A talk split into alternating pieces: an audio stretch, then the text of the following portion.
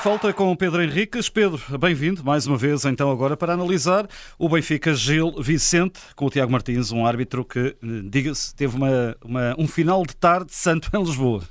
Exatamente, muito tranquilo, com, como vamos ver depois nos números finais de faltas e de amarelos.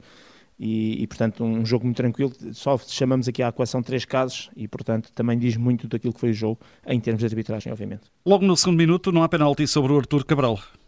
Sim, bola metida para a área, o Gabriel dos Santos está nas costas do Artur Cabral, saltam os dois para discutir a bola, uh, o Artur Cabral promove contacto nas costas, mas é só isso, no salto, o contacto físico, não empurrou, não agarrou, não puxou, não carregou de forma incorreta. Já sabemos que nestas situações os avançados ou os jogadores que estão em posição de atacantes ao sentirem os contactos têm tendência para cair e por isso boa decisão, que é o mais relevante e importante, não havia motivo para pontapé de penalti. Ainda na primeira parte, aos 34, o cartão, aliás o gol, o gol do João, Exato. que é legal. Exatamente, a dúvida era se aquela disputa de bola, quando, após o canto com o Félix Correia, se o João Neves, que estava praticamente corpo a corpo encostado ao Félix, se teria empurrado, se teria agarrado, se teria puxado, porque o jogador uh, portanto, do gilista acabou por, por cair no chão, mas depois com a repetição percebemos que o Félix uh, tem exatamente o corpo colado, é a mesma descrição, uh, digamos que cada um está a fazer força no sentido contrário para conquistar o espaço e ganhar aquela bola, o, o, o, João Neves acaba por ser mais forte nesta perspectiva, o Félix Correia deixa-se cair e o João Neves a partir daí depois acaba por fazer o gol, tudo legal, não há falta atacante, uh, o árbitro esteve bem, o VAR confirmou essa situação, tudo normal. E segunda parte, apenas aqui um lance que é um amarelo para o Castilho. Sim, o árbitro, o único cartão amarelo, uh, de um jogo que nesse aspecto também foi muito tranquilo, um, alguns lances ali no limite, mas que o árbitro, no meu ponto de vista, nesse aspecto geriu bem. Aqui a do Castilho é diferente. O João Neves faz uma transição, está a fazer uma transição, está a passar a linha de meio campo, vai embalado, vai com velocidade e o Castilho, claramente, ao fazer o take, curiosamente com a perna da frente toca, mas sobretudo com a de brado e atrás, é essa que derruba o João Neves. Corta essa transição ofensiva, corta aquilo que podia ser um possível ataque promotor, uh, mas ao destruir esta jogada entra naquilo que nós chamamos a falta tática e por isso cartão amarelo bem mostrado. E, e, podemos ficar agora por aqui, não é? Porque não há, Sim. do ponto de vista disciplinar, mas há aqui realmente um, alguns temas que poderemos, uh, obviamente, agora também falar. Sim, e, são dois que eu queria. É, é, a tua bandeira nesta altura. Tem a ver com descontos na primeira e na segunda parte. Raramente. Sim, uh, e, e, sobretudo, quando o resultado é muito dilatado, os árbitros uh, descuram, pelo menos a lei. Exato. Primeiro porque neste princípio da época e embalados pelo Qatar e por aquilo que foram as indicações até depois, o Qatar Mundial e depois daquilo que foram as indicações para o início da época, em que Portugal foi um dos países que até mais descontos que nós, no fundo, são uma recuperação tem perdido, fomos dando, depois digamos que houve aqui uma regressão. Ora, isto não pode ser... Uh, Achas que fomos do 8 a 80? Fomos do 8 a 80 e sobretudo numa questão, porque, como se o tempo de descontos, a recuperação de tempo perdido tivesse a ver com mais bom senso ou menos bom senso ou com o próprio resultado. Não pode ser tem que haver aqui critérios que até nesse aspecto eu acho que estavam bem definidos no início da época e cumprir esses critérios. E se cumprir esses critérios, torna-se tudo igual. Foram-nos dito que era 45 segundos por cada paragem que houvesse para substituição, que os golos passavam a fazer parte, a comemoração dos golos passavam a fazer parte desses descontos também e, e, era atribuído, porque é normalmente a média que acontece entre marcar o golo, às vezes com o VAR a tentar confirmar se há alguma irregularidade, o jogador a comemorar, ir às bancadas, regressar, era o tal minuto e não se está a cumprir isso. Na primeira parte deram, deu, foi dado um minuto e nós nesse minuto nem sequer compensou um outro aspecto que também foi tido em consideração, que é as lesões e assistência de jogadores lesionados. Houve um jogador uh, que até teve quase para sair do, do Gil Vicente, uh, que se lesionou e foi assistido e demorou, só a sua assistência demorou mais que um minuto. O Zé Carlos, uh, não é? o Zé Carlos, exatamente, e depois ainda por cima houve dois golos e, portanto, a primeira parte teria que ter três minutos. Na segunda parte ainda foi pior, uh, está bem que o jogo está controlado sob o ponto de vista da distribuição dos pontos, já sabia que o Benfica ia ganhar, mas há diferenças de gols marcados e sofridos que contam para o campeonato, há melhores marcadores e, portanto, há prémios inclusivamente para isso, e, portanto, todos esses fatores são importantes até para desempate, e por isso, se houve seis paragens para assistência, perdão, para substituições, um, só seis paragens a 45 segundos, há logo 3 minutos e 45. No mínimo, o árbitro tinha que dar esses 4 minutos.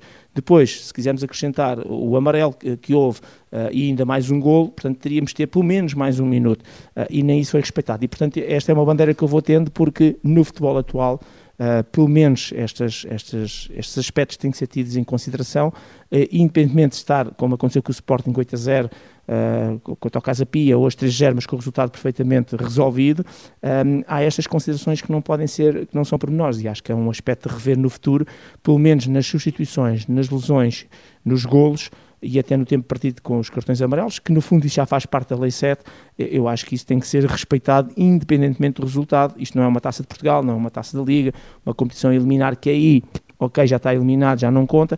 Agora, uh, aqui num campeonato por pontos e com todas essas demarches, acho que não faz sentido e, portanto, vai continuar a ser a minha batalha. E, e já agora, só acontece em Portugal?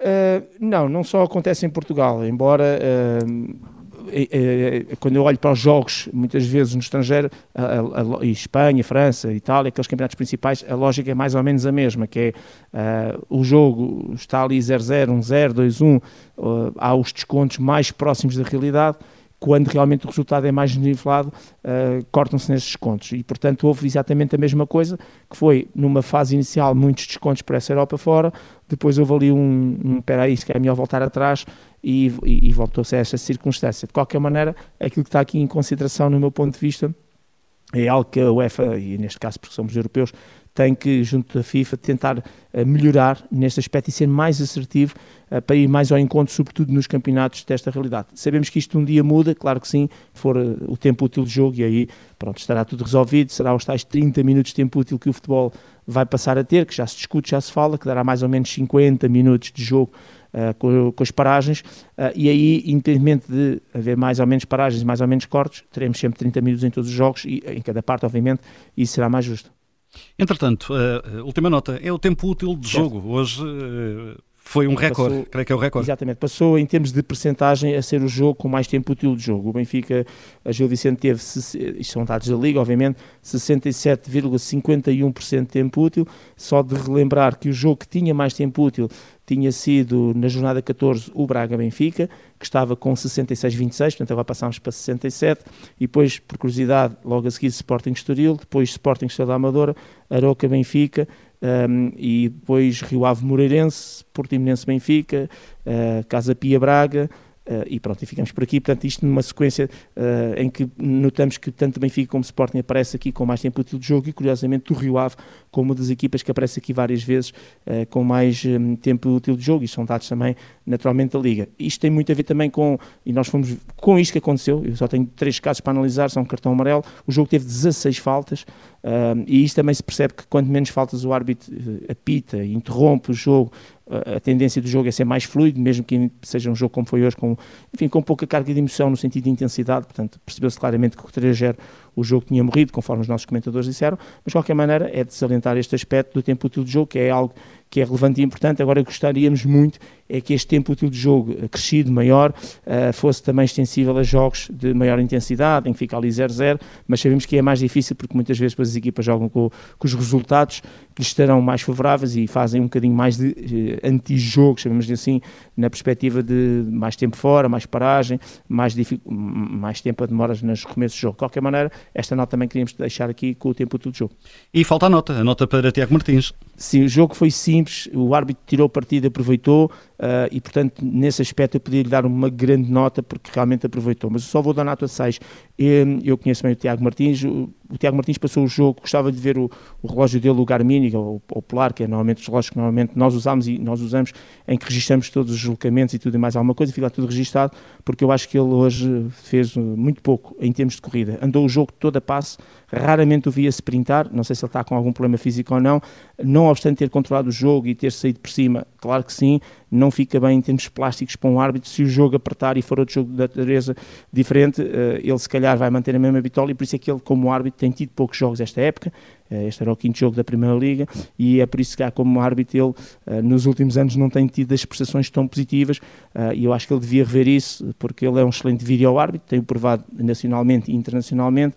Como árbitro, acho que tem vindo a perder um pouco daquilo que prometia muito quando chegou à Primeira Liga e hoje acho que não gostei nada de o ver a passo, sem sprints, sem piques, sempre ao mesmo ritmo e longe dos lances, na minha perspectiva. Correu-lhe bem, não teve problemas, quando assim é tudo ok, mas não gostei deste aspecto mais plástico. Mas de qualquer maneira, nota positiva, mas também não lhe vou dar mais, uh, nota 6. Nota 6, dada pelo Pedro Henriques ao Tiago Martins, o árbitro que apitou a vitória do Benfica por 3-0 perante o Gil Vicente. Pedro, até à próxima, um grande abraço. Até à próxima, obrigado. Fica também disponível este Sem Falta de Pedro Henriques através do podcast da Rádio Observador.